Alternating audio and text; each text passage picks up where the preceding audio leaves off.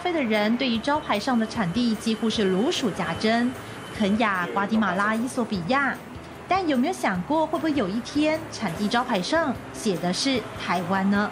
我第一次来台湾的时候，在阿里山喝一杯他们的轻烘焙的阿里山咖啡，我真的吓一跳。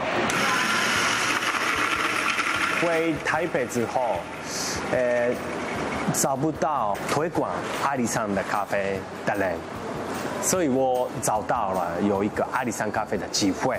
来自日本的伊藤笃臣把这件大家从未想过的事变成可能。日本也一样，日本人找不到的日本好的东西很多呢。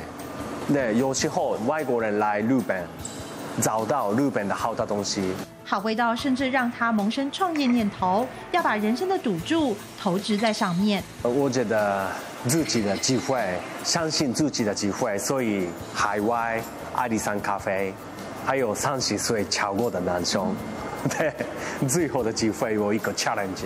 给自己一个机会，伊藤赌城来到台湾，在台湾五年时间，他感受到台湾与日本最大的不同点还是在人。东京是人跟人非常远的，对对对。那台湾的部分的话，人跟人非常近一点。